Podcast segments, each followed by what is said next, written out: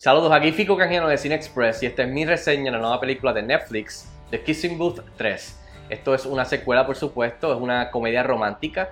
Eh, eh, se fue filmada en secreto después de la segunda película. Esta es la tercera, la última en la trilogía de The Kissing Booth, que está basada en la novela de The Kissing Booth de Beth Rickless. Está dirigida por Vince Marcelo y protagonizada por Joey King, Joel Courtney, Jacob Ellerdy y Molly Ringwald, entre otros. En cuestión de la historia, la película está situada luego los eventos de la segunda película, por supuesto, y sigue a él en este verano, luego de graduarse de high school, eh, con el dilema de decidir si atender la universidad de su novio o atender la universidad de su mejor amigo. Básicamente esa es la premisa de The Kissing Booth 3. Bueno, y rápido al grano, ¿qué tal está The Kissing Booth 3? Antes de decirles, uh, quiero aclarar que yo llegué tarde a la fiesta de The Kissing Booth y un día la vi, la primera y la segunda, back to back, con mi esposa y nos gustó. O sea, es una película, una comedia romántica para teenagers, porque eso es lo que es eh, fresita, como dicen por ahí, uh, sweet, obviamente. Y todo eso está cool y, nos gustó y nos, divertimos con ella por lo que es dentro de los parámetros de, de, lo que hicieron. Eh, el cual no quiere decir que hicieron un buen trabajo al final del día, que son buenas películas, porque realmente no lo son. Pero a mí no me molestaron, yo, la, yo las vi, me las disfruté, mi esposa también les encantó, así que estábamos looking forward, para, looking forward a esta tercera.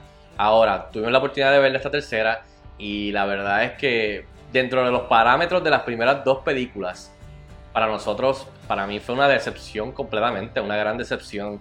Yo estaba viendo la película con mi esposa los primeros 20, 25 minutos y le pusimos pausa y nos miramos y le dije, ¿soy yo o esta película ya empezando está bien por debajo de las primeras dos películas, que no es mucho decir, pero es la verdad, así que para nosotros fue una gran decepción. Ahora, del lado negativo son muchas, y voy a tratar de mencionar algunas rápido lo que dije, nosotros le pusimos pausa 20-25 minutos ya en la película y nos miramos, estamos como que, verdad somos nosotros, es que esta película está all over the place, tratando de hacer mil cosas que no tiene que ver nada con lo que realmente pensamos que íbamos a estar viendo en la película casi media hora dentro de la película.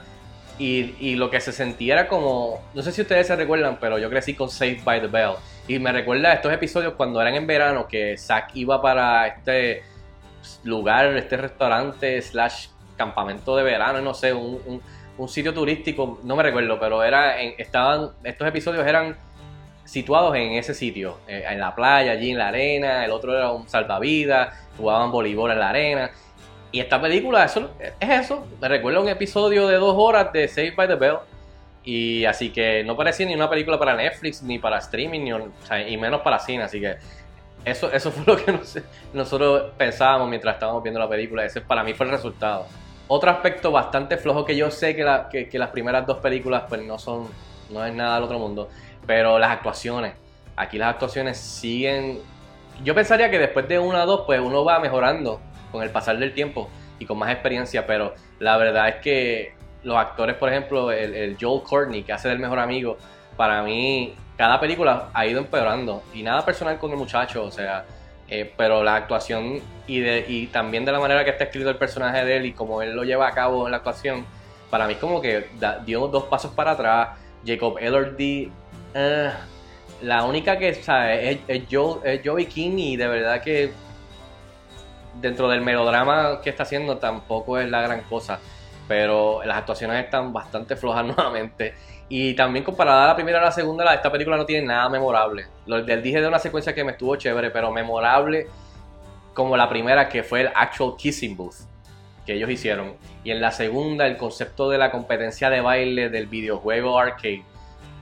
que esas dos cosas estuvieron, fueron memorables de esas primeras dos películas. En esta tercera no hay nada. Eh, Mm, por más que busque, no hay nada. Por último, el guion de esta película para mí fue dos pasos para atrás por debajo de las primeras dos películas. Los personajes no han aprendido nada de las primeras dos películas. Toman decisiones estúpidas, tontas, melodramáticas que no hacen sentido. y también eso es de esperarse en este tipo de películas. O sea, por eso lo digo. Las primeras dos no son nada. yo no diría que son buenas películas, pero para nosotros fueron guilty pleasures. Pero esta se fue por debajo de esas dos y los, el personaje de, por ejemplo, del mejor amigo, eh, eh, Lee. O sea, actuando, actúan como niños. En vez de niños yendo a la universidad, que, o sea, cool, relajan, vacilen, chaven, va. vas a universidad, están actuando como si fuera el primer año de la, de la escuela high school, cuando era la primera película. Eh, insoportable, all over the place, y de verdad que, que, que bien decepcionado con el, con el guion, con las cosas que trató de hacer. Trató de hacer tantas cosas la vida de Joey King, la, el, arco con el padre, el, arco con, con, la casa de verano, la, la novia de Lee. O sea, no, no hay nada donde uno pueda agarrarse porque de verdad que todo parecía un... Parecía un... Parece una película, una historia de, de, de CW, de, de Saved by the Bell, no sé. Así que de verdad que bastante decepcionado con esta película. En fin, yo le doy 2 estrellas de 5 estrellas a The Kissing Booth 3. Ya está disponible en la plataforma de Netflix. Si tienen la oportunidad de verla, déjenme saber si les gusta o no. Escríbanme en los comentarios como de costumbre y hasta la próxima. Nos vemos en el cine.